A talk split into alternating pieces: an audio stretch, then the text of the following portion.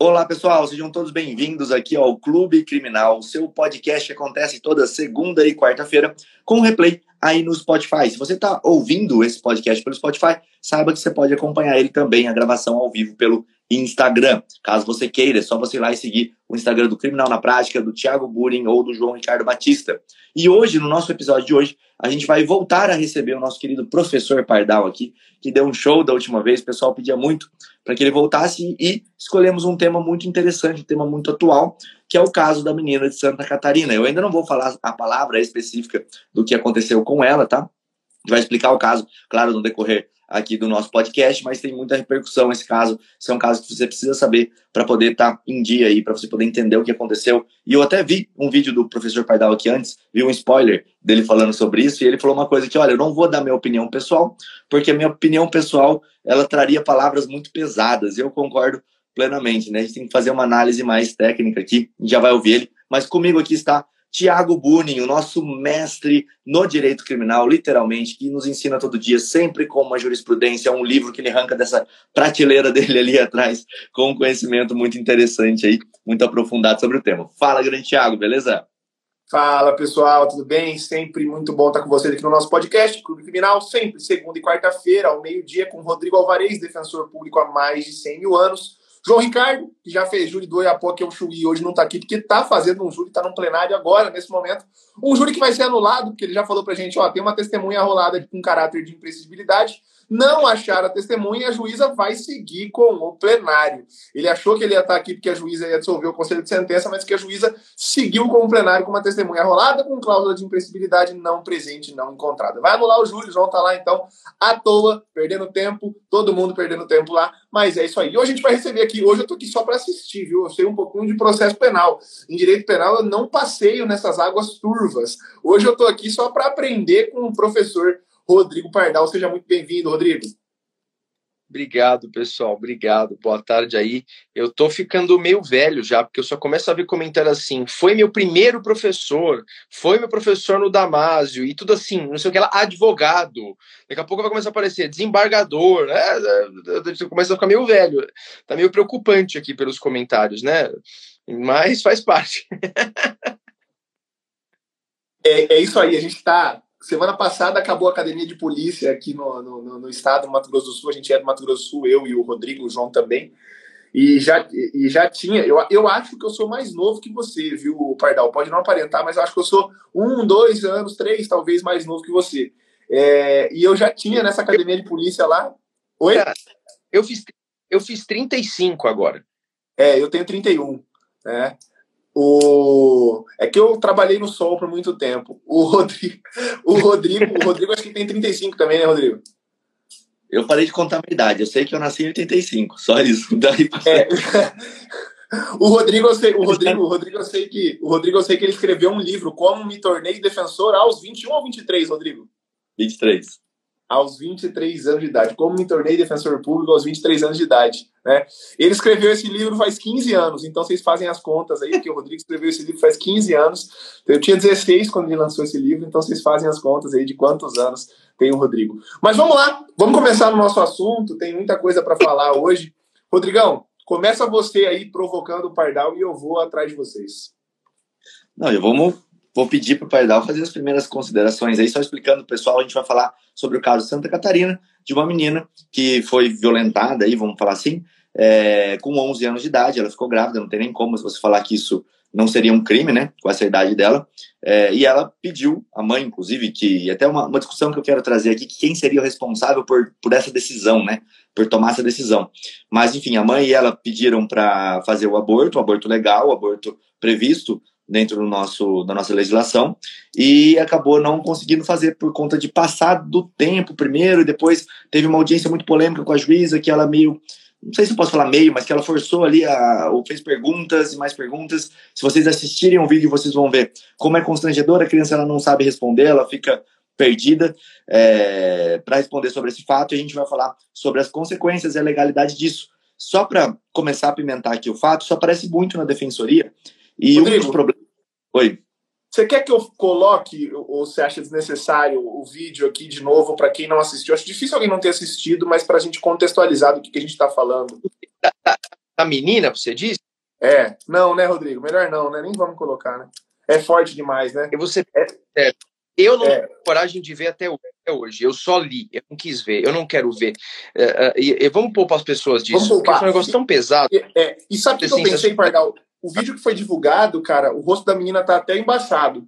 Óbvio, tinha que estar tá embaçado. É, é óbvio, isso é lógico.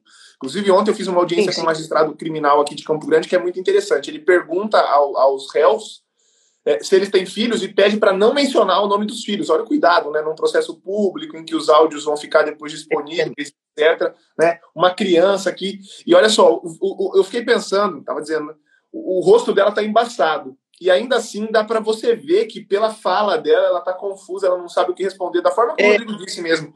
Você imagina o, o, rosto dessa menina na hora, assim, se a gente pudesse ver as expressões dela. Eu acho que aquilo assim seria troço assim surreal, é. abominável. É, né? deixa, eu acho que podia deixar para quem quiser claro, ver, ver claro. depois. Gente que nem vai querer ver, nem quer ver. Eu, por exemplo, não quis eu não quis ver até agora.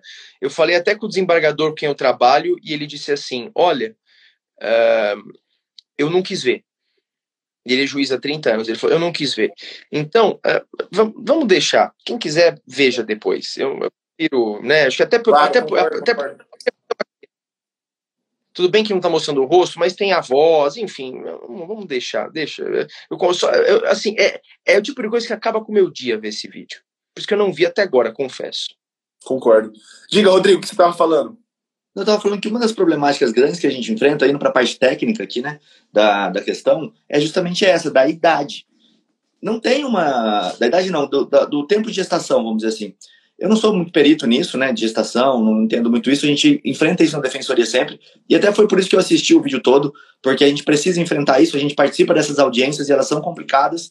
E a gente tem que saber como lidar e ver o que foi demais ali, para entender até para a gente poder não repetir algo assim, às vezes até sem querer, né? É, e uma das coisas que acontece muito dentro da Defensoria Pública é que quando tem esse tipo de pedido, é, e você faz esse pedido para o juiz, às vezes vem esse questionamento, né, da semana de gestação, do tempo de gestação. E aí eu vou pedir para o Pardal fazer uma, uma introdução inicial para ele falar como é que funciona esse direito, né, o direito a, a poder fazer o aborto legal, como é que funciona essa, essa questão. Bom, uh, pessoal, primeiro, esse ponto é importante. Bom, eu vou até fazer um pequeno, uh, uh, um pequeno passeio histórico aqui. Como é que surgiu nos códigos penais essa ideia de aborto legal? E a expressão é essa mesmo, né? É, é, eu vi gente me corrigindo, não, não é aborto legal, não, o termo é aborto legal né? Basta abrir os manuais de direito penal. Legal permitido por quê? Porque existe uma excludente de licitude. Eu sei que aqui talvez as pessoas sejam da área, mas eu vi gente falando, não, é crime, mas não é punido. Não, gente, não é crime. Dogmaticamente, nós estamos falando de uma hipótese excludente de licitude, portanto, o fato deixa de ser criminoso. Né? E simbol... Qual, o que isso significa uh, sob o aspecto significativo, quando eu falo que no artigo 128 nós temos, nós temos ali hipótese de aborto legal? O significa que o ordenamento permite que se praticou aborto nessas hipóteses específicas. Né? Uh, porque, em regra, o aborto é crime. Então, e, e, aqui, só uma ponderação muito interessante antes da gente começar. Veja, ninguém está discutindo a fé da juíza. Ninguém aqui está atacando e nem poderia fazer isso em razão uh, de dever expresso constitucional de respeito a qualquer crença, etc. Ninguém aqui está atacando a fé da juíza de achar que, por exemplo, ela pessoalmente achar que não poderia ter aborto em nenhuma hipótese ela, uh, uh, né, enquanto produto de uma fé religiosa, ela tem o direito de achar isso. Ela não poderia, na verdade, deixar isso interferir na decisão dela ou na forma de atuar do caso e de, e de dialogar com a criança da forma como foi.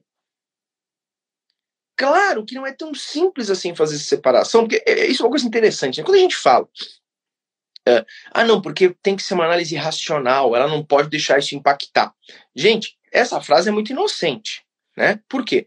Porque ela é uma frase típica do século XVII, do, do iluminismo, né? porque ela parte da premissa de que é possível que alguém seja totalmente racional. O ser humano não é racional assim. Né? A gente não consegue separar, né? Ah, não, isso aqui é a minha fé, eu vou separar totalmente na hora de decidir. Isso não existe. O ser humano não é capaz de fazer isso. Isso é uma visão iluminista do homem plenamente racional que não existe. Então, a depender do nível de fé, a pessoa não consegue fazer essa separação. Porque essa racionalidade pura do ser humano não existe. Nietzsche já mostra isso, Freud. Não é, você, ninguém é é totalmente racional. Né? É, o que existe é juiz imparcial, não juiz neutro. Né? Então, primeiro acabar com esse dogma de que ah, não, ela tinha que separar as. A, a, não, não tem como ela separar. Isso não quer dizer que o que ela fez é justificável, mas é, ela ninguém consegue separar totalmente. Isso, é para acabar com aquele argumento do homem racional, que é uma ficção, né? que já está uns dois séculos atrasado. Pois bem, então, essa excludente de ilicitude, ela está prevista no Código Penal, lembrando que é na parte do Código de 1940. Então, isso foi discutido mais ou menos em 1920. Então, nós não estamos falando de uma norma progressista, no sentido né, de algo que apareceu. Não, é uma norma que tem 100 anos aí de idealização e que foi pensado em que contexto? Quando é que a gente começa? Você pega o nosso Hungria, né? Eu estava até estudando isso ontem, porque quando acontece isso aqui, eu paro, abro para ler de novo. Inclusive, a Hungria está aqui atrás, ó, esse vermelhinho aqui do lado do Aníbal Bruno e do Magalhães Noronha. É, do lado ali, o amarelo é o Carrara, e aqui é a Hungria, e ali é o Jimenez e a sua. Então, tá bem acompanhado, né? Tá bem acompanhado. Hungria, ele fala o seguinte: uh, ele fala, olha, a gente começou a discutir esse excludente de licitude do aborto em razão do estupro em razão da Primeira Guerra Mundial. Porque houve muitos casos de estupro por soldados que invadiam territórios, e aí isso começou a discutir isso. Então isso surgiu no cenário de Primeira Guerra Mundial. E é muito interessante a gente perceber essa questão histórica, né? Sempre que a gente tem violações massivas de direitos humanos, uh, Primeira Guerra Mundial, Segunda Guerra Mundial, vocês param para perceber que interessante como isso gerou uma resposta massiva também de direitos humanos? Como uma forma de, opa, a gente tem que evitar que isso aconteça de novo. Né? Não, é, não é à toa a, não é à toa a Declaração Universal dos Direitos Humanos, que é de 49. Né? Então, a gente, então, foi nesse momento em que surgiu esse contexto desse excludente de licitude. Nelson Hungria, Nelson, gente, Nelson Hungria é um ator, é, é um é, é, era um penalista, nunca foi um cara de esquerda, né? Nelson Hungria era conservador. Inclusive, Nelson Hungria dizia que a mulher tinha obrigação de estar à disposição do marido para relação sexual em razão do, de, do débito conjugal. Então ele não era o cara emancipado à frente do tempo. Quando Nelson Hungria comenta esses excludentes de licitude, ele diz: olha, é absurdo que, a, que, se obrigue a mulher a manter no corpo dela algo que é, uh, uh, uh, que é decorrente de um estupro que ela tenha que reviver aquilo durante todo aquele tempo. É o argumento de Nelson Hungria, que não é nenhum cara progressista, etc. Pelo contrário. Então, Nelson Hungria já falava isso lá em 1950. Então, aí o ponto é. E aí, e aí me pergunta, bom, mas e a questão do Código Penal, né? Que nem alguém falou. Ah, uh, outro ponto também problemático, né? Ah, mas ela já estava com tanto tempo de gestação. Bom, ela estava com tempo de gestação porque antes já havia sido dificultado o aborto. Porque inicialmente ela tinha ido para um hospital com 22 semanas uh, uh, de gestação e o médico disse que não realizaria o aborto. Por quê? Porque ele seguiu uma recomendação do Ministério da Saúde, que foi editada por esse governo que está aqui agora, dizendo que só, que só seria recomendável aborto até 20 semanas. O aborto permitido até 20 semanas. E aí qual que é o problema? Pessoal, seguinte, primeiro, o Código Penal, no artigo 128, inciso 2, não tem ele, essa baliza, né? Ele não traz nenhuma limitação. Eu entendo que existem, se, existem problemas de ordem médica e que dificultam realmente o procedimento a partir de uma determinada semana de gestação. Mas o Código Penal não limita. Então, em tese, pelo Código Penal, você tem a possibilidade de realizar o aborto permitido né, até o final da gestação. Claro que quanto mais para frente, pior. Só que talvez poderia ter sido resolvido antes, se tivessem realizado o procedimento lá quando ela passou lá com 22 semanas de aborto. Porque, primeiro, ela foi até o médico, 22 semanas de aborto. O médico disse que não faria com base nessa recomendação, e eu já vou tocar nessa recomendação. E aí, o médico, depois ela foi para uma juíza. E aí a promotora ajuizou uma ação cautelar para inter... que ela fique longe da mãe. E na fundamentação da decisão da juíza está expresso que é para que ela fique longe da mãe. Ela falou também do agressor, mas o outro argumento usado expressamente pela juíza foi para que a mãe não realize nela o aborto. Então ela foi afastada da família natural, e aí, para quem entende de ECA, a gente sabe o quanto isso é uma excrescência. Né? Você retirar uma criança da família natural tem que ser algo absolutamente excepcional né? E, e ela, ou seja, ela tirou a criança da família natural, o que tem que ser excepcional, para evitar que se cumpra algo que a lei penal permite. Então, é, é, né, é, olha só que, que é, é, muito maluco isso. Eu estou usando uma palavra bem leve aqui, tá? Maluco, né? Então, isso que a Idrica falou é verdade. Os médicos ficam receosos de realizar sem ordem judicial. Ficam, mas isso é desinformação tá? Porque não precisa de ordem judicial, a gente ensina isso em aula, isso é básico, né? Não precisa de autorização judicial para realizar o aborto permitido. Perdão, aqui na defensoria, quando a gente pega esses casos, é, a maior problemática é essa, quando bate no médico, o médico fala, não vou fazer por conta do tempo. O tempo é X, é. Aí, aí você tem que pedir para o juiz. Ó, vai ter ou não vai ter. E aí, quando você tocar, eu vou deixar você, você prosseguir, e quando você tocar nessa parte dessa regulamentação, eu queria saber também se você acha que tem espaço para o juiz decidir se, se a lei deixa margem para ele falar, ó, pode ou não pode. Perfeito, perfeito. Uh, primeiro ponto, eu conversei anteontem com um médico, estava na academia, fui conversar com ele. Um médico do Oswaldo Cruz. Então eu estou falando de um médico de um dos três, quatro melhores hospitais de São Paulo, da capital, tá? Uh, ele, ou seja, em tese com uma formação boa. Ele falou assim para mim: eu não faria também se chegasse até mim, só com autorização judicial. Então existe aí um, um gap né, entre o que diz o Código Penal e o que os médicos têm que fazer. Por quê? Porque, na verdade, uh, o médico ele acaba descumprindo por desconhecimento, por medo. Uh, ah, o sinal tá bom? Alguém falou que tá travando? Tá, tá tranquilo? Tá? Não.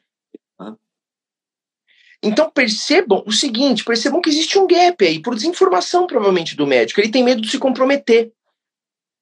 Não acredito que os médicos façam isso por ato de fé, até porque a, a, existe uma resolução do Conselho de Ética Médica que o médico pode se recusar a realizar o procedimento por questões pessoais, de crença, de consciência. O médico pode fazer isso, inclusive. Ele pode falar: olha, eu não vou fazer, mandar para um colega. Mas no caso não é isso. Eles não fazem por causa do número de semanas. Só que o problema é que o Código Penal não traz essa limitação. Então, essa recusa do médico, ela é ilegal. Porque, ainda que ele não saiba, não estou dizendo que ele está fazendo isso de maneira dolosa, é mais por uma desinformação. Mas o problema aí é que nós temos uma situação, então, em que visivelmente há uma crise entre as instâncias, de modo que o médico toma uma decisão dessa, contrariando o Código Penal, ainda esse médico falou assim, cheio de autoridade para mim. Isso na academia. E aí eu não, aí eu não refutei. Ele falou assim: é, porque no Brasil só existem duas hipóteses de aborto permitido: se a gestante correr risco e do feto anencefálico. Ou seja, ele ainda me deu uma pequena aula de direito penal. Eu fiquei quieto. Uh, uh, eu acho que no começo eu refutava as pessoas, hoje eu tenho preguiça. Eu nem pensei em refutar na hora. Só depois, do dia seguinte, que eu pensei, ué, por que eu respondi? Não sei, eu simplesmente não respondi. Mas percebam, até porque ele era simpático também, ele foi, ele foi muito educado, então também não tinha por que criar uma situação. Né? Mas assim, ele me deu uma pequena aula de direito penal, errado, né? porque ele esqueceu da hipótese do 128, inciso 2. Mas assim, por que, que eu falo isso? Né? E aí tem outro ponto importante. Nem se exige boletim de ocorrência. É, sabe o que, que, me parece aqui, Pardal? Até porque é, isso que você me falou me acendeu a luz para isso. Né? Desculpa até te interromper. É, o, que... aborto, o aborto, no caso do feto anencefalo, que ele falou, não está nem previsto na lei. Né? A gente sabe que é uma decisão do Supremo, etc. e tal. Mas você vê, até isso o médico admite e não admite o aborto em decorrência de estupro sem autorização judicial me parece uma questão cultural enraizada muito forte. E aí existe, desculpa, eu falei que ia fazer uma análise criminológica, eu não vou me negar a fazer análise criminológica, né? Eu vou falar da vitimização daqui a pouco, se eu esquecer, vocês me lembrem, mas até porque isso está batido. Mas o que é interessante, que me parece interessante, é, existe uma questão muito forte, cultural, e eu acho que a questão cultural mais forte é a relativa à misoginia, gente é a nossa sociedade patriarcal, tá? Uh, ah, isso é papo de esquerda? Não, é papo de quem enxerga a realidade. Né? Veja, uh, todo mundo quer dar palpite no que fazer com o corpo dela. Todo mundo quer dar palpite. Todo mundo. Né? Uh, um professor Munhoz Conde, professor da Espanha, um dos maiores penalistas espanhóis, fala uma coisa sensacional no manual dele. Ele diz: é como se o corpo da mulher fosse um, um mero receptáculo ou seja, todo mundo tem direito de dar palpite no que ela tem que fazer com o corpo dela. E ela não pode mandar no corpo dela. E nesse caso a gente está falando de uma, não de uma mulher, mas de uma criança de 11 anos. O que torna a situação mais esdrúxula ainda, cuja mãe já havia pedido para realizar o, uh, uh, o aborto, a mãe já havia concordado. Porque o que é importante salientar nesse caso, como ela é menor, o que se exige é a autorização da, da representante, que no caso é a mãe. A autorização judicial veio aí justamente porque o médico se negou. Então, o fato de precisar de uma autorização judicial já é uma anomalia do sistema. E aí a sua pergunta agora, que eu, olha, eu já até esqueci. Ah, ah, existe espaço para a juíza decidir sobre isso? Não, não existe espaço para discricionalidade judicial. É um erro. É a mesma coisa. É, eu vou fazer uma analogia aqui. É a mesma coisa do que eu disser. A legítima defesa está presente. A juíza quer excluir a ilicitude ou não? Aí você vai falar assim: ah, perdão, mas essa analogia é problemática porque a juíza, a juíza pode não, entender, não reconhecer a legítima defesa. Cuidado, ela pode não reconhecer se ela entender que os requisitos não estão preenchidos. Mas uma vez requisitos preenchidos, ela não pode deixar de aplicar a excludente. É, Aqui, Exato. Os, os requisitos estão preenchidos, ela não pode simplesmente deixar de autorizar. E detalhe, a, a, me parece que há um, um, erro muito grave aí, muito básico, né? Tudo que cai na mídia começa a virar, né? Porque todo mundo quer virar especialista, né? Eu, eu, eu, eu, eu essa semana todo mundo virou especialista em parte especial de Código Penal, né? Todo mundo, uma coisa muito louca. Mas percebam que, né? O pessoal já é, é especialista em vacina, guerra da Ucrânia, agora é especialista em parte especial do Código Penal, né? Então percebam, galera, que a gente tem a seguinte situação. Essa, é, é, essa disposição do Código Penal ela vem então de modo que ela vem para trazer a possibilidade, é isso que é muito importante, a liberdade da vítima de estupro poder estuprar, poder abortar se ela quiser. O que eu quero dizer com isso? Se eventualmente uma mulher é vítima de estupro, em razão da religião dela, ela acha que ela não deve praticar o, o, o aborto, é só ela não fazer. A norma não obriga a abortar. Ela simplesmente dá a possibilidade de abortar sem que exista um crime quando fizer. É só isso. A norma está dizendo: olha, se você quiser abortar, quando ela diz esse aborto é permitido, o que significa? Isso é básico, mas que a gente tem que explicar coisas básicas, porque né, quando cai no senso comum, geralmente é, problemático. A norma está dizendo: olha, se você for vítima de estupro, o ordenamento penal, jurídico penal, permite que você aborte sem que você responda criminalmente por isso. É isso. Mas se você falar, eu não quero abortar, eu também tenho essa possibilidade. Né? Então percebam, tá? Uh, uh, uh, não havia espaço para essa discricionalidade. O que, aconte o que poderia eventualmente haver é se houvesse uma suspeita de uma fraude, né, de que esse estupro não existiu. Aí é outra história, mas não havia dúvida sobre isso. E o requisito é gravidez resultante de estupro. Ponto. Sabe o que talvez falte, ô Pardal? Não sei se você pensa nisso também. Estava pensando aqui também outra coisa a partir do que você estava falando. A gente tem uma excludente de ilicitude no Código Penal, que serve para vítima né, do aborto e serve eventualmente para quem é, o auxiliar nisso, a mãe, seja quem for.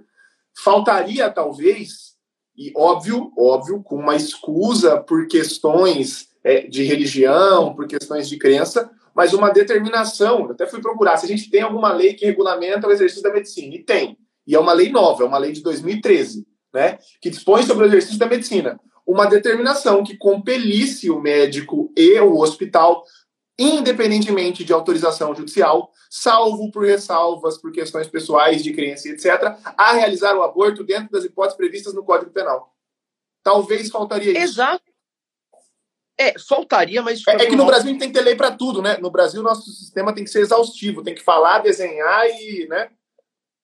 É, é, é. Eu, eu, eu bom, o que eu ia te perguntar, isso, isso, uh, isso talvez poderia ter alguma eficácia? Poderia. Isso é recomendável ou isso é uma mudança legislativa assim é elogiável? Não. Isso só mostra o quão nós somos primitivos civilizatoriamente. Por quê? Eu preciso de uma lei que diga cumpra a outra lei.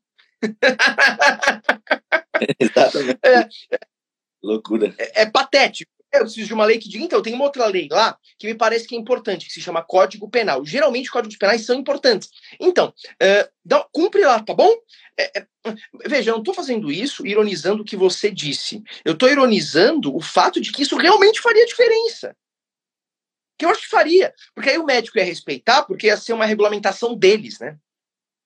Até pelo aspecto corporativista, ele ia falar, não, mas agora mudou a lei médica, agora a gente tem que seguir. É, né, eu acho que eles também, eles têm que lembrar que eles também estão sujeitos ao Código Penal, mas enfim. Então, perceba aí, que, que né, inclusive o 128 caput, eu acho que seria legal se ele fosse aberto para alguns médicos, né, porque está escrito assim, não se pune aborto praticado por médico, ainda tá o nome dele lá bonitinho, né, tá escrito médico, né, então, tá no caput. Então, percebam, isso é bastante horroroso. Mas aí a gente vê a crise, a crise civilizatória em que nós vivemos. Quando a gente. E foi o que eu falei, eu falei, ah, mas será que a gente não pode, numa democracia, discutir esse dispositivo do Código Penal popularmente? A gente pode e deve. O problema é. O que, qual que é o problema? Quando você, baseado numa, numa, num ato de fé, num dogma religioso, quer impor para todas as pessoas uma mudança legislativa que vai partir de uma política criminal baseada no seu dogma, isso é autoritário. Por que, que é autoritário? Porque os demais não são obrigados a seguir o seu dogma. Nem todo mundo é obrigado a seguir um dogma religioso específico. Se o Estado é laico, significa que ele não deve se pautar por dogmas específicos religiosos. O Estado é laico há mais ou menos uns 130 anos. Ou seja, eu não posso usar um valor cristão para pautar política criminal. Ah, por que isso? Que a gente não gosta do cristianismo? Não. É porque as pessoas. Porque nem todo mundo vai querer seguir esse dogma. E a pessoa tem o direito de seguir o dogma budista, umbandista, do candomblé, uh, uh, evangélico, uh, judaísta, ju judeu, qualquer dogma. Ou até não seguir dogma nenhum, ser ateu.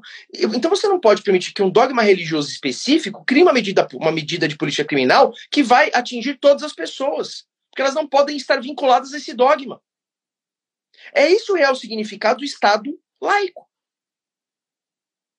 Perdão, e aí o pessoal aqui, só para fazer um contraponto, estava falando, tem até uma pergunta com relação a isso. E o direito do feto, por exemplo, não teria um contraponto duas vidas? E aí, até um outro ponto que eu quero comentar aqui, já aproveitar para interromper só uma vez. É, na audiência, nessa audiência, quando você olha, tem uns momentos em que tem um curador do feto. Eu achei engraçado, porque eu nunca tinha visto essa figura na, na, nesses processos de aborto. Assim. Tem um curador do feto, alguém que está lá para falar pela, pelo direito daquela, daquele feto, né? Como é que ficaria esse contraponto na sua visão? É, é aí que está o ponto. Né? Alguém fala, ah, mas a juíza está tentando atender ao bem-estar do feto. Pessoal, primeiro ponto. Uh, a juíza não tem esse espaço de discricionariedade porque existe uma norma do Código Penal que autoriza isso. Ponto. Tá? Então, desculpem, mas a juíza não tem que entender A ou B, ela não tem espaço para isso. Esse é um ponto. Se a gente acha que essa hipótese de aborto é de aborto permitido é absurda, então que se discuta isso e se mude o Código Penal. No caso do feto, o que é importante? Bom, vamos lá. Uh, vamos falar um pouquinho sobre uma questão aqui que é o estatuto jurídico do nascituro. Bom, o nascituro, ele tem personalidade civil? Não, não tem. Né? Isso aluno de primeiro ano de faculdade aprende, né? Personalidade civil começa do nascimento com vida, tal da teoria natalista.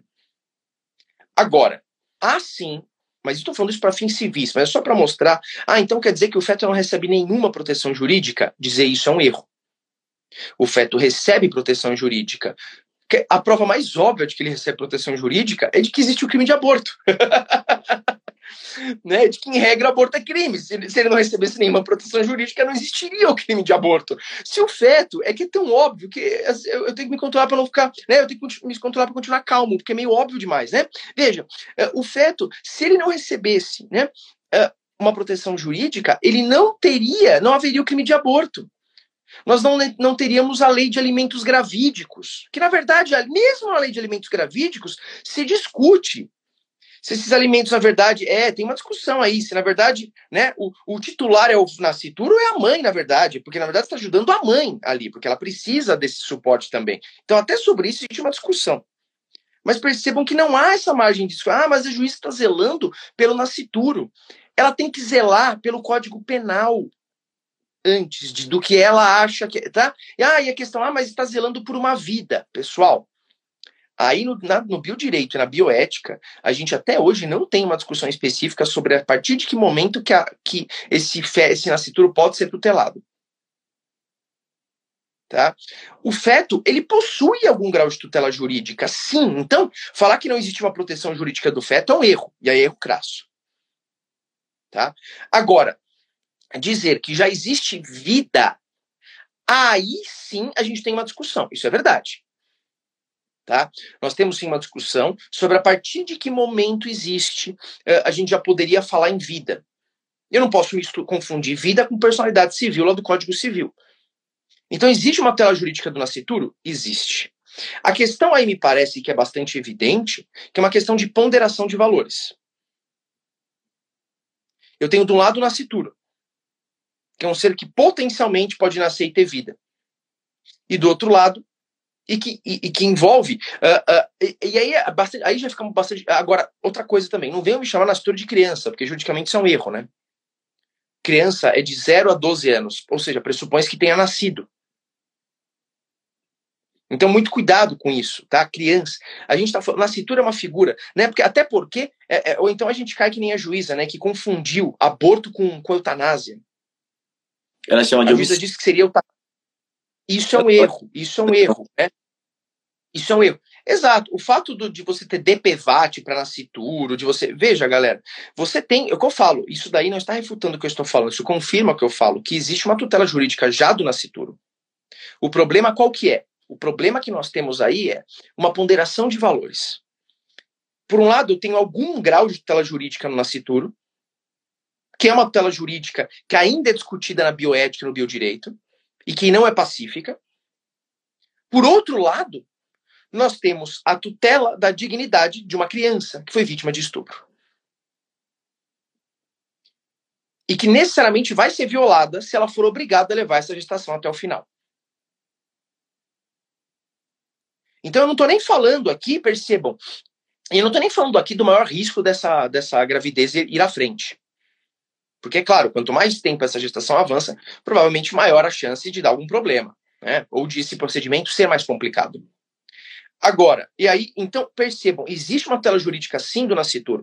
Então, me parece, ah, existe uma ponderação de valores? Sim, existe uma ponderação de valores aqui. Mas qual é o problema? Ah, então a juíza tem que ponderar não, essa ponderação já foi feita pelo legislador em 1940. Se a gente discorda dela, a gente, a gente tenta então mudar o Código Penal. Como, como, é que, como a gente falou, como alguém falou embaixo, ah, então poderiam acrescentar no Código Penal que esse aborto seria só até tantas semanas. Veja, isso pode ser debatido. A democracia demanda, ela permite isso. Mas essa discricionariedade, essa ponderação entre o direito do nascituro, que é um sujeito que tem um tipo de tutela jurídica, que tem proteção jurídica. É, é até complicado falar como sujeito de direito, eu já acho que aí já começa a ficar meio complicado, mas ele tem uma proteção jurídica, sem dúvida. Né? Por outro lado, a criança. Essa aí você fala, ah, então tem que ser feita uma ponderação. Essa ponderação já foi feita pelo Código Penal. Quando o Código Penal permite isso, ele já realizou essa ponderação ex ante e o legislador já definiu. Nesse caso, eu permi se permite que o aborto seja realizado. O que não quer dizer que todo mundo que foi vítima de estupro vai ser obrigado a realizar o aborto. O que ele está dizendo é: eu sou, eu. O que se está dizendo é, ela tem o direito de realizar o aborto se ela quiser. É? E aí um ponto interessante, eu queria só para trazer isso, tem uma, uma tese de doutorado que, de, que se chama parcialidade no divã. Ó, o João tá aí, ó, acho que ele mandou um oi aí. Parcialidade no divã, que é uma que é uma que é uma forma, uh, uh, que é uma tese de doutorado que mostra como o juiz ele, ele tem sempre algum grau de uh, algum grau de parcialidade. E a pergunta que eu faço é até que ponto que essa mãe, né, que essa, que essa, que essa juíza, que a fé religiosa de algumas pessoas num nível máximo não pode comprometer, inclusive, a imparcialidade da juíza. Porque ela simplesmente ignorou uma disposição do Código Penal. Então acho que me parece que o problema é esse, né? E aí esse é o ponto. Ô, João, tudo bem? Tudo bom? Prazer estar aqui com você. É, peço desculpas aqui pela minha demora. Nós estamos no intervalo de um júri da cidade de Erval, em Minas Gerais.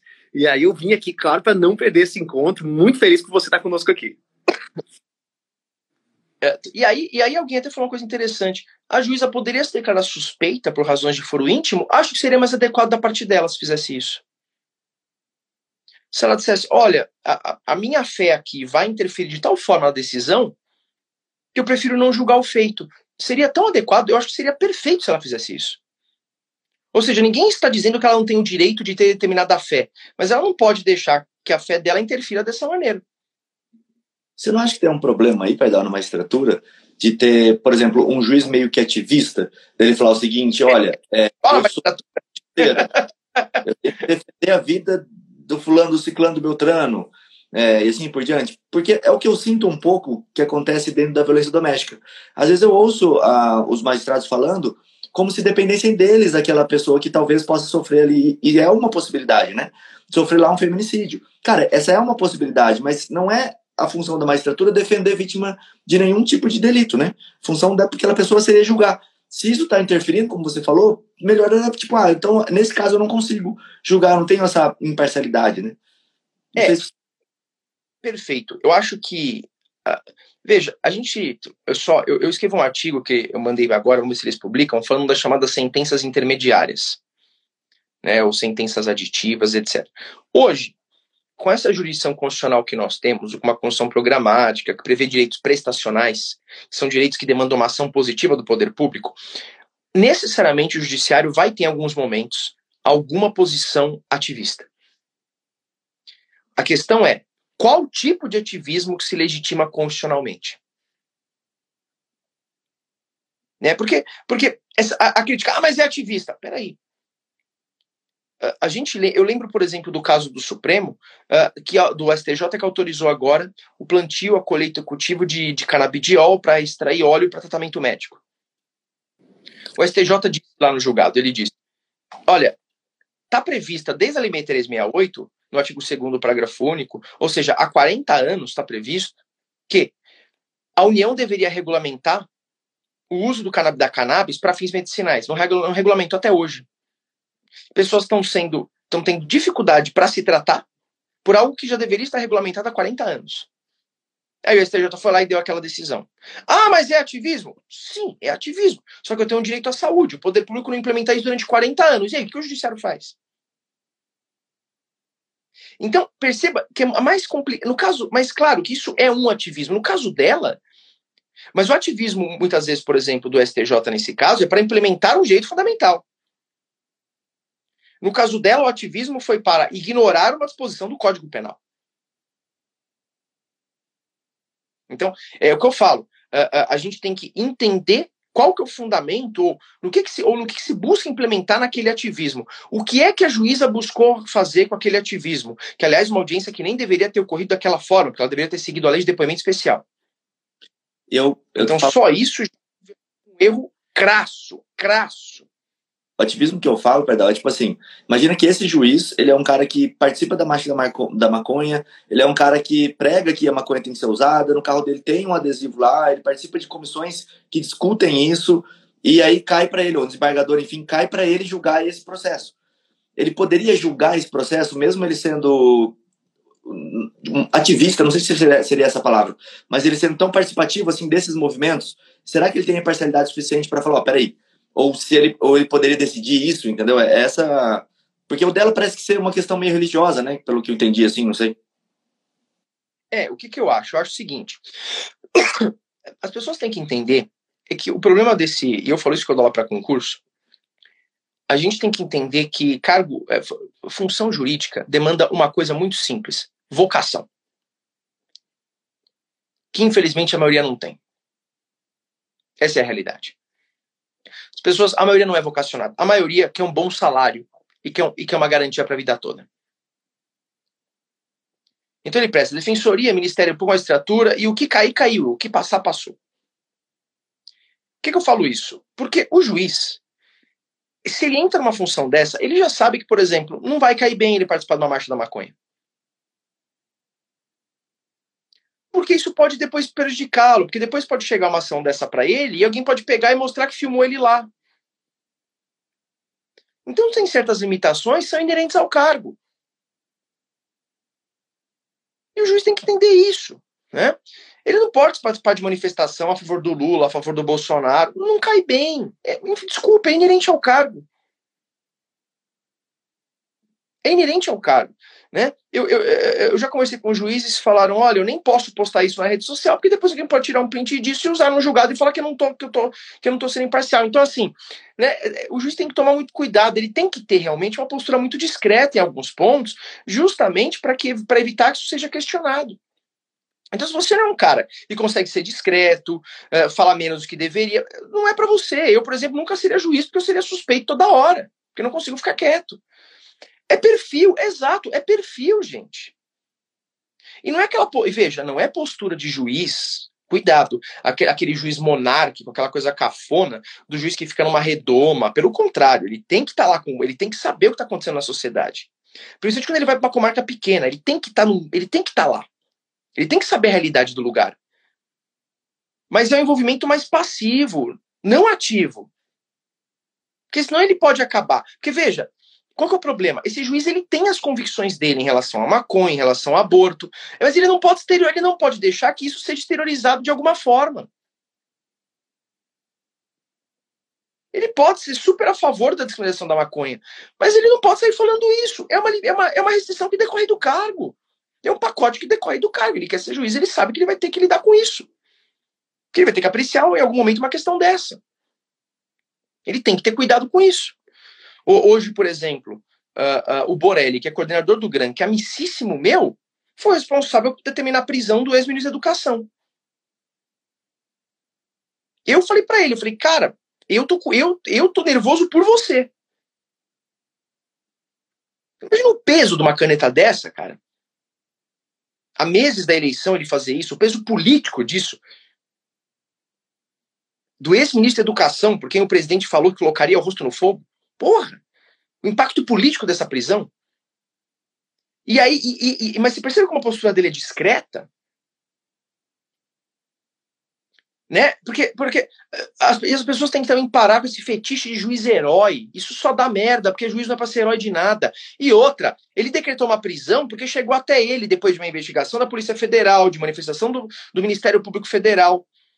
Então ele só recebeu esse pedido e decidiu, e deferiu ou não. Então, essa questão do o juiz tem que ter uma postura, tem que ter mais cautela com isso. Né? No caso aqui, o que me, o que me assusta uh, uh, no vídeo, para quem não viu, uh, eu, como falei só ali, é que o, o, diálogo, a forma, fora o fato dessa audiência nem dever ter ocorrido dessa forma, nem deveria ter ocorrido dessa forma, porque foi descumprida totalmente a lei de depoimento especial, e a meu ver, tá, a lei, a, a, essa menor nem deve, essa criança nem deveria ter sido ouvida. Não havia necessidade de ouvir essa criança. Já começa por aí. Porque para preservar a criança já, e, e para evitar uma vitimização secundária, você não tem que necessariamente ou você quanto menos vezes você ouvir, melhor a vítima. Você não está ali apurando estupro. Para que ouvir essa vítima? Então, já, já começou a excrescência dessa vítima. Você tem, que, você tem que se ouvir da mãe. A mãe quer que realize o aborto. Acabou. Essa conversa, primeiro, da juíza é descabida, porque a juíza não tem esse espaço de discrecionalidade, porque a lei autoriza o aborto e ponto. Essa ponderação entre o direito do nascituro e o direito da criança já foi feita pelo legislador há, quase 100 anos. Se eu quero discutir se essa ponderação está certa ou errada, eu que, eu que discuto a mudança da lei. Agora, o, agora, é, é, ou seja, mesmo com a mãe, essa conversa seria descabida. Só que ela teve essa conversa com a criança, ou seja, foi pior ainda. Ela perguntando para a criança se o pai já tinha escolhido o nome do filho. Eu não consigo enxergar isso e não classificar isso como a mais, e agora desculpa, mas a mais pura forma de perversidade. Isso é perverso. Você perguntar para uma criança vítima de estupro se ela já se o pai, que foi o abusador, já pensou no nome do filho. Isso é, é, é, é isso é, é, muito louco. É, é, parece, é uma, isso, uma amiga minha falou: você tem que ver aquele Handmaid's Tale, porque isso é uma distopia. Isso é uma distopia. Né? Então, você não viu o vídeo todo. Eu não vi, eu não vi porque eu não, eu não quis ver. Eu falei, eu vou ficar muito mal. Né? Então percebam, é, é, tanta coisa errada, mas num nível tão maximizado. Ah, mas a juíza, ela, ela não quer trair a fé dela. Se declara suspeita e sai. Pronto. Né? Então, uh, uh, mas é isso. Mas faço mais perguntas para voltar para o aspecto técnico. É que, eu, é que eu começo a lembrar, eu fico tão chocado com. Exato. Mas... É, é, é horroroso não tem mais, perguntem mais, vamos lá. Exato. Eu quero só fazer um momento aqui de reflexão, assim como o João Ricardo costuma fazer, dizer, pessoal, o conhecimento do professor Pardal aqui, ele é incrível, sempre que a gente chama ele é um show. Aqui em cima tem um botãozinho, ó, para quem tá no Instagram para seguir. Já todo mundo tá aqui já segue ele lá. para quem tá ouvindo é Prof R Pardal, tá? Segue também o Thiago Buni, o Criminal na Prática, o João, que a gente sempre fala de temáticas aqui toda segunda quarta-feira no podcast. Eu queria fazer uma pergunta que é a seguinte: a gente falou bastante daquela questão da idade, né? Dos, das 22 semanas, da idade do feto, da idade gestacional, vamos dizer assim. E você falar um pouquinho dessa regulamentação.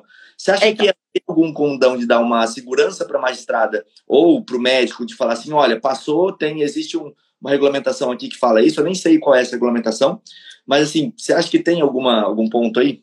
Essa recomendação, ela não visa dar segurança, ela visa tumultuar. Por quê? Porque ela já, a gente sabe que ela partiu de uma ministra que é claramente contra o aborto em qualquer hipótese.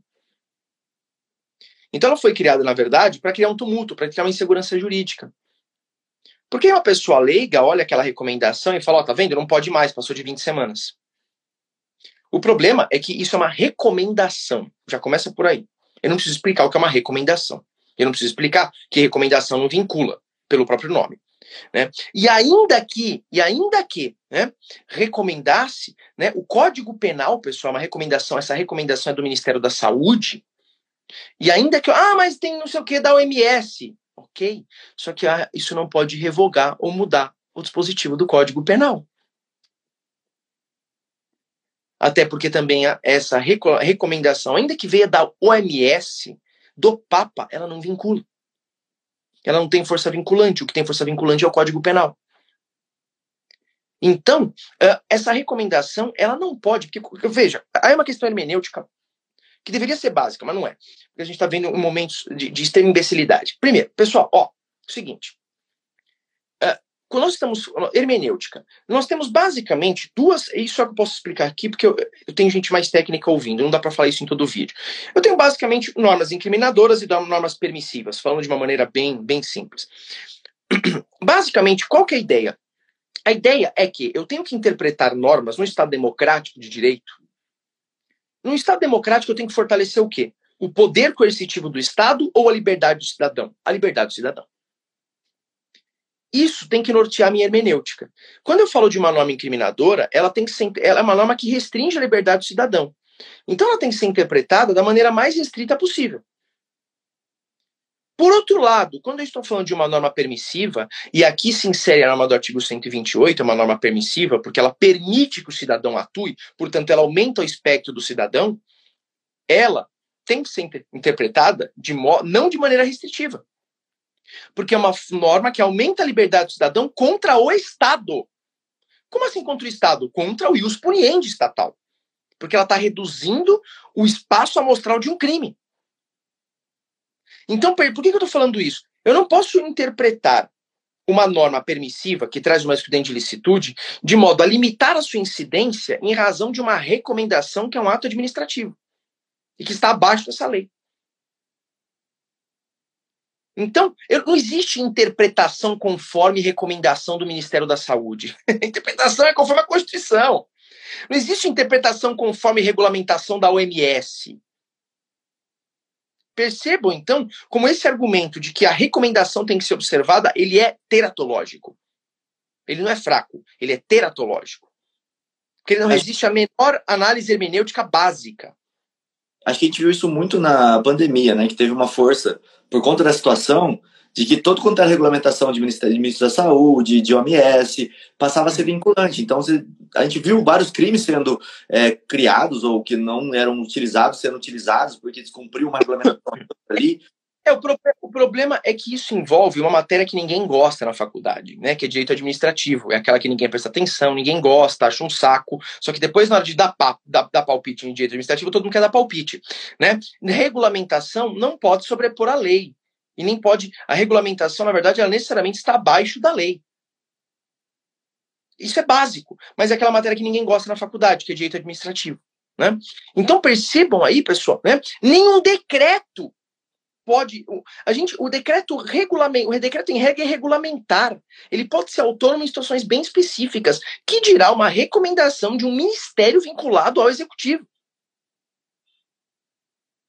Então percebam que nós estamos aqui uh, né, discutindo, é uma, é uma discussão é um nível muito baixo, porque são argumentos muito ruins. Ninguém é que vira para mim, por exemplo, e discute se a ponderação feita pelo legislador 1940 está certa ou errada. Essa discussão eu nunca vi ninguém fazer. Que teria um nível de maturidade um pouquinho maior, né?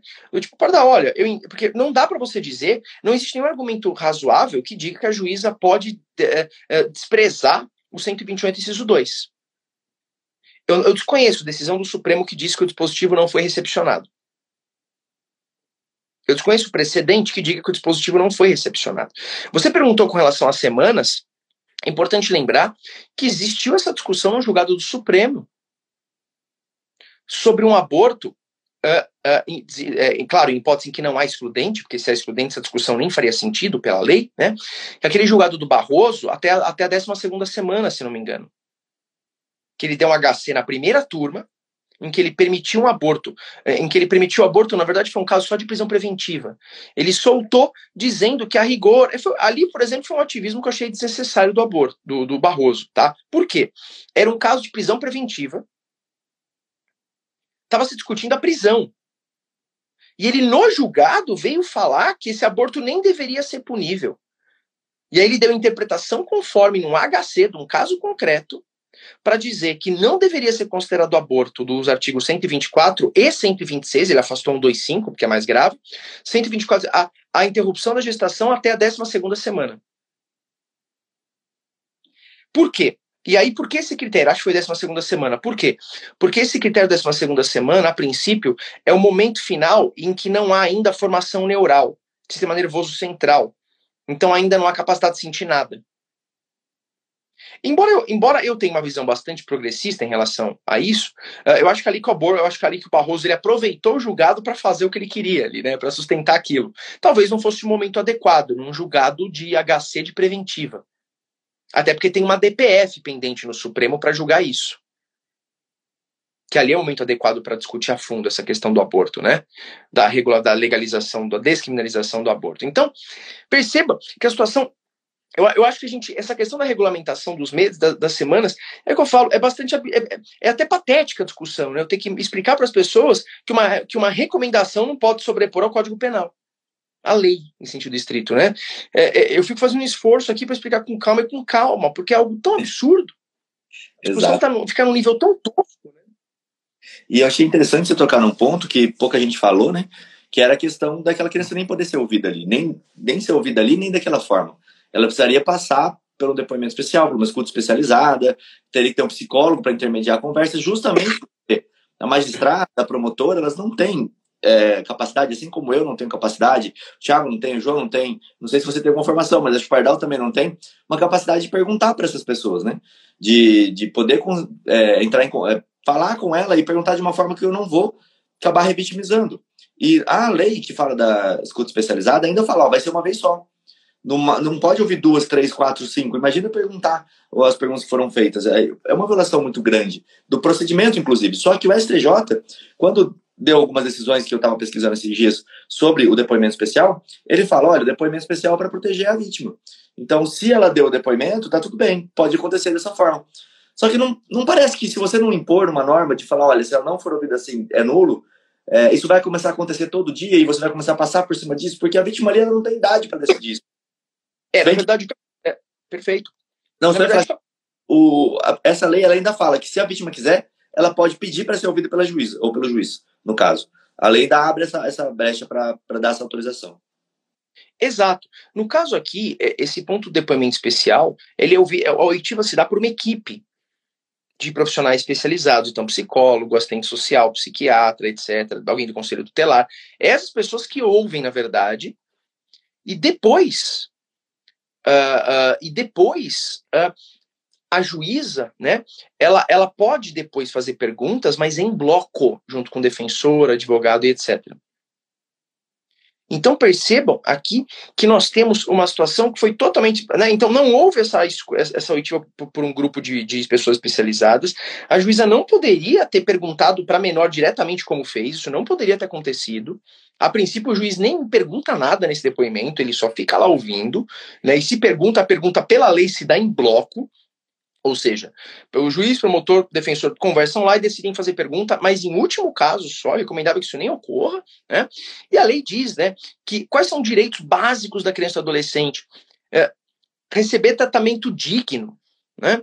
Ser protegido contra qualquer forma lá de discriminação e etc., em razão da sua religião, até receber informação adequada, uh, ser ouvido e expressar seus desejos. Ela expressou o desejo de que ela queria interromper a gravidez. Ah, mas ela era muito nova, então ela nem tem condição de saber o que é isso. Então, mais um motivo para ela nem ser ouvida, para ela nem estar lá. Você não está perguntando para uma adolescente de 17 anos, é uma criança de 11 anos.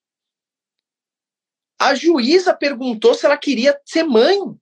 A juíza perguntou para uma criança de 11 anos se ela queria ser mãe. É um nível de. É uma coisa muito louca, é uma distopia isso. Né? Então perceba. E outro direito também, conviver em família em comunidade. A mãe parece que fez o pedido durante a audiência para a filha voltar a viver com ela. Isso foi ignorado completamente. Foi uma desembargadora que ontem mandou ela voltar para casa. E esse, esse momento é bem assim marcante, porque ela fala: olha, não tem problema, se vocês não querem fazer o aborto, não façam, mas só me devolve minha. É bem forte, assim. E... Ela falou, só devolve a minha filha. E aí, a, a, alguém tá falando, e o MP? A promotora foi tão errada quanto a juíza. Que, que fiscal da lei é esse? O ECA, no artigo 201, trata lá a ministra promotora de justiça como fiscal da lei. E aí, pai, perguntava então, até. Percebe isso que Agora, agora o problema é. E outra, e outra. Ah, mas tem que adotar. Nós não temos o direito de interferir no corpo dessa criança. Nós não. É, des, desculpe, mas dizer que essa criança é obrigada a gerar aí, essa, a manter essa gestação, beira o fascismo. Isso é inaceitável. A gente dizer que essa criança é obrigada a manter essa gestação, a gente querer impor isso para uma criança de 11 anos. É, é, é, é algo é algo assim, é insano, beira a insanidade. Né? E o MP ajude, e o MP, a pessoa está falando da juíza, mas a, a, promotora certamente deve ter conversado com a juíza antes, porque as duas estavam muito macomunadas, né? Ali estavam falando exatamente, a gente sabe que isso acontece na prática, né? Quem trabalha né, com justiça sabe que tem essa proximidade entre promotor e juiz, né? A gente sabe disso, né? E quem trabalha em júri, essa proximidade, inclusive, é topográfica, né? Então, é, percebam aí que as duas estavam, claro, falando o mesmo, o mesmo, a mesma linguagem, né? Ah, mas cadê essa promotora enquanto fiscal da lei, enquanto fiscal do interesse distância menor. E até perguntaram como é que poderia ser feito se, por exemplo, ah, eu estou ali na audiência, o advogado está na audiência, alguém está na audiência, eu vejo essa cena e não quer deixar prosseguir. O que, que, poderia ser feito? A gente tem o artigo 400A, colocado pela lei que chama de Mari é mais fácil a gente entender, que fala, é, nos casos de crimes sexuais, acho que nesse caso seria aplicável, é, por uma analogia, que vai falar que você não pode fazer essa revitimização, você não pode, mas também temos o crime na lei de abuso de autoridade, que é o 15A, se eu não me engano, que fala 15A.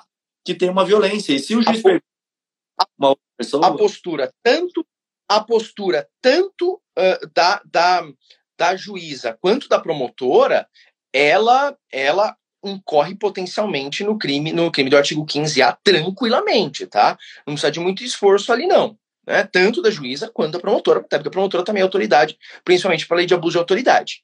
Né? Então, é, é tranquilamente aí um crime, ali incide no 15A, mas assim, tranquilamente, porque ela foi submetida a constrangimento mediante perguntas desnecessárias, que é exatamente o que diz o tipo penal, e de maneira repetitiva, porque não é que ela fez uma pergunta, ela foi tentando abordar a criança de várias formas.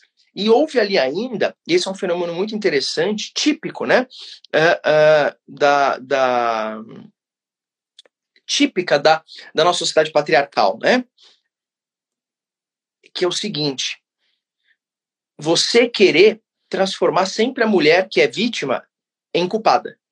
E a juíza chegou a fazer esse tipo de discurso, né? Porque ela disse: vai ser uma eutanásia, ele vai sofrer.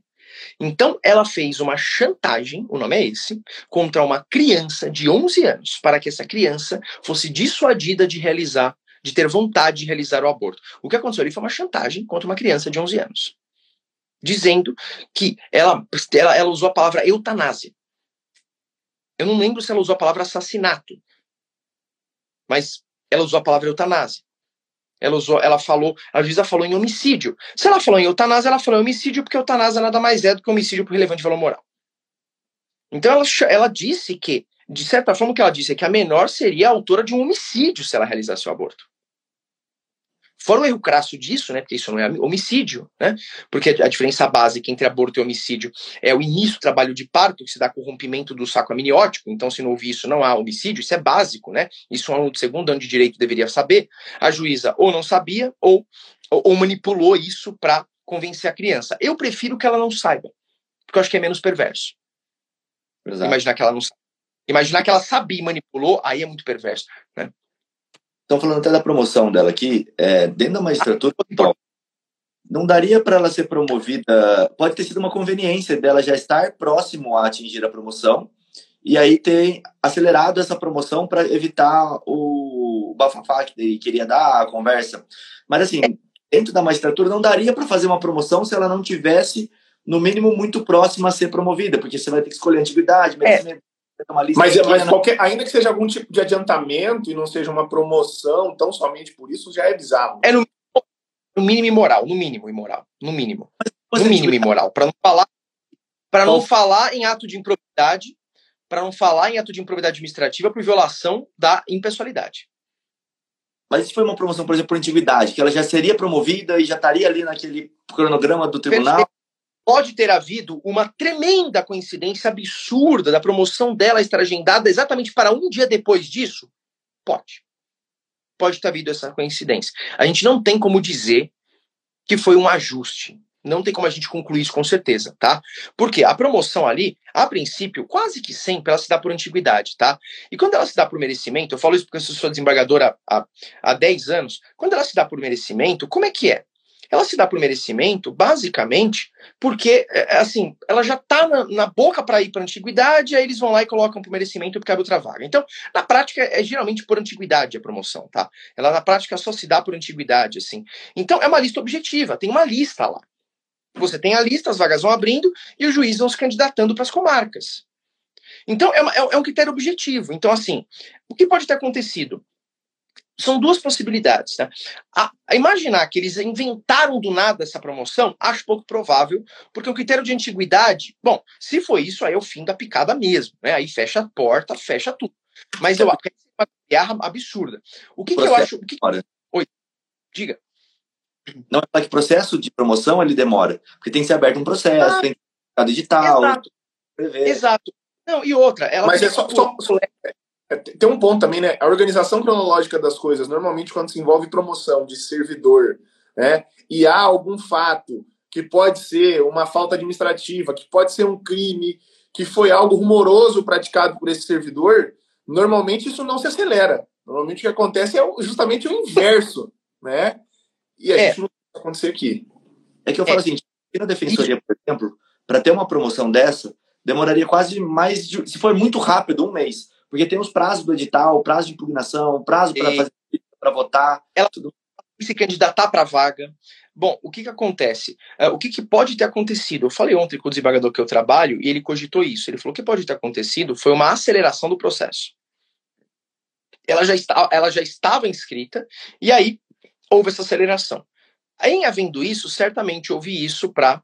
Uh, uh, houve isso para blindá-la. Né? E aí, no caso, não é porque ela vai para Brusque semana que vem. É alguma coisa do tipo: ó, a gente vai promover você, mas você não vai assumir o cargo lá em Brusque agora. Fica um mês afastada, fica um mês aí meio longe de tudo, sem ir para o fórum, que isso vai gerar desgaste para ela também, porque talvez a mídia vá, a mídia procura, a procuraria lá. Então não é que essa promoção é feita para ela ir para Brusque amanhã. Não acho isso, porque aí eles vão saber onde achá-la. Foi feita para sai um pouco de cena, fica um pouco longe, Fica longe da sua comarca antiga, porque você já não vai estar mais nela, então você não tem que mais ir. e não, to e, e, não assuma ainda com marca nova. Você vai ficar um mês aí longe do mundo e pronto, espere esfriar. Eu acho que isso é bem possível, tá? O que é absurdo, claro. Né? No caso de suspender a promoção, veja, qual é o problema? Ela, se ela foi, por, ela foi por antiguidade, então é, é, é, o tempo de antiguidade naquela instância. Então, essa suspensão da promoção, não. Me, no, no, caso, só se eventualmente esse, esse, processo administrativo disciplinar tiver alguma repercussão. Aí talvez possa gerar alguma mudança na contagem de prazo dessa promoção dela, né? Poderia, mas isso só se, sabe, se, essa, se esse procedimento administrativo fosse ao final, não é isso? Sim. É, eu acho que já estava tudo meio que certo e ela tem esse tempo de trânsito. Então, talvez possa ter sido isso. Olha, a gente ia publicar semana que vem, ou ia publicar daqui uh, algum tempo. Vamos publicar agora, que vai antecipar, ela já sai em trânsito, ela tem o tempo para ela fazer a mudança dela, das cidades e tudo mais. Nesse tempo, acabou ali o problema. É, não, não é pessoal blindagem. Isso, acho... Não estou falando para defender ela, não. Só estou falando porque às vezes a gente não olha o fato de que é um procedimento demorado. A promoção na magistratura ela não acontece do dia para a noite. Não é defender, é analisar com base acontece na realidade, exato. É, é, é, é, pouco provável que tenha inventado do zero essa promoção. É mais provável que tenham antecipado a promoção para blindá-la. E para tirar, tirar, tirá-la de, de cenário. Isso é mais provável. A gente fala isso por experiência que a gente tem de dentro das instituições, né? É muito pouco, muito pouco provável. É difícil que tenha inventado do nada, tirado do nada da cachola uma, uma promoção. É mais provável que ela tenha sido antecipada para ela ficar longe um pouco, para ela sair dos holofotes, para a mídia não encontrá-la, para esse tipo de coisa, porque pode até haver manifestação em frente ao fórum onde ela trabalha, porque a repercussão foi muito grande. Então ela poderia passar por umas semanas aí bem pesadas, né? Então, a, a, me parece que a ideia foi tirar ela de cena um pouco. E aí Sim. talvez eles poderiam apressado sim, é o que você falou. Ah, porque essas coisas burocráticas de documento, ah, ia sair daqui uma semana e meia, não, a gente consegue antecipar. E lembrando que a gente está falando de um tribunal que é bem menor do que o de São Paulo. Em São Paulo é mais difícil uma juíza de primeira instância ter acesso um, a um, a um, a um desembargador presidente ou, ou a assessores para fazer isso, porque é tudo maior. Lá é menor, então talvez o contato para esse tipo de, né, de ajuste seja até mais fácil, porque é uma, um tribunal muito menor do que São Paulo, por exemplo, que é uma cidade, né? Sim, exatamente. Pessoal, queria manter a conversa aqui a tarde toda com o professor Pardal, porém, nosso tempo já esgota aqui, já passamos de uma hora e dez de podcast. Quero primeiro agradecer ao professor Pardal aqui, sem antes eu dar um recadinho para vocês rapidinho. Dia 4 a gente vai fazer uma imersão chamada Kit Flagrante, onde a gente vai falar sobre o flagrante criminal inteiro, tá? Um curso de três dias completos. Se você quiser saber, saber mais, vai aqui no meu perfil, lá na, na bio tem o link, tá? Para você se inscrever. Só fica aqui esse convite. Quero agradecer ao professor Pardal aqui pela participação dele. Quero deixar aí a, o final para ele poder falar. Sempre é uma aula aqui. Quem ainda não segue, siga, é arroba o Instagram dele, tá? E, e, só uma coisa, só um esclarecimento aqui. Alguém falou, ah, ninguém se ateve que o anúncio do aborto foi tardio, ultrapassou o limite legal. Pessoal, cuidado, tá? Pela, pela lei não tem limite, tá? Então dá uma estudadinha no Código Penal, abre lá no 128 CISO 2, abre um manual de penal, não precisa nem abrir muito, abre um ou dois, que vocês vão ver que não existe limite de semanas, isso é básico, ainda mais se alguém estiver estudando para o AB, eu só estou refutando isso porque eu tenho medo de que as pessoas saiam daqui com informações erradas, tá? Então, pelo código, não existe limite, né, de semanas para que o aborto seja realizado, tá bom? Não existe limite legal. Então, só para combater desinformação e fake news aí, tá bom, pessoal? Exatamente, isso é importante falar. E até porque a menina não teria culpa, inclusive, se ah, falou muito tarde ou não falou muito tarde, é o direito dela escolher, a gente já debateu isso durante todo o podcast, senão teria que voltar para é, para evitar fake news, porque, por exemplo, ainda que eu tenha criticado a posição da juíza, eu falei, falei, o, o, o ele tem uma tutela jurídica. A discussão aí é um pouco mais profunda que essa, um pouco mais interessante, mas em alguns aspectos é menos, é, é menos complexa, né? Uma discussão de que existe um dispositivo que não dá margem legal para a juíza agir, e ela agiu e ainda agiu contra uma criança, vitimizando novamente essa criança, né? Foi muito pesado. Show de bola. Rodrigão, quero agradecer muito a presença aqui. Como a gente sempre fala aqui, com certeza a gente vai trazer você mais vezes. Temos que trazer você com mais frequência para discutir. É, prazer, assuntos. prazer. Essa abordagem que você faz, inclusive histórica, eu sempre gosto de olhar, a exposição de motivos, é uma coisa que eu procuro muito, porque hoje em dia a gente vive, parece que o um mundo do, do mediatismo. Então as pessoas veem uma emenda de julgado, elas acabam não lendo o julgado, elas acreditam na emenda e aquilo é, virou verdade real, o título de uma manchete que às vezes até hoje em dia os nossos sites jurídicos eles têm que colocar um título mais chamativo, senão a pessoa não clica. né, que falam clickbait, né? E aí você vai pelo título e não lê a reportagem inteira. Enfim, eu gosto dessa abordagem, o Thiago também sempre fala muito isso, né, Tiagão? Então eu quero te agradecer aí pela presença aqui é, no nosso podcast. Obrigado, eu que agradeço a atenção, obrigado pela audiência uh, e, e, pelo carinho de sempre. É sempre uma honra e um prazer participar aqui. Vamos ver se da próxima vez a gente marca um tema mais leve, né? Porque uh, acaba ficando pesado. É, é, verdade, a live fica pesada, né? Porque a situação, porque envolve criança, não tem como, né? Uh, mas vamos mas vamos marcar outros dias, vai ser uma honra. Eu gosto muito de participar, vocês são muito, muito educados, simpáticos e um alto astral aí, sempre muito legais, tá bom? Obrigado, viu? Valeu, Valeu. pessoal. Tchau, tchau. Segunda-feira que vem, no horário, meio-dia, estamos aqui. Tchau, tchau. Até.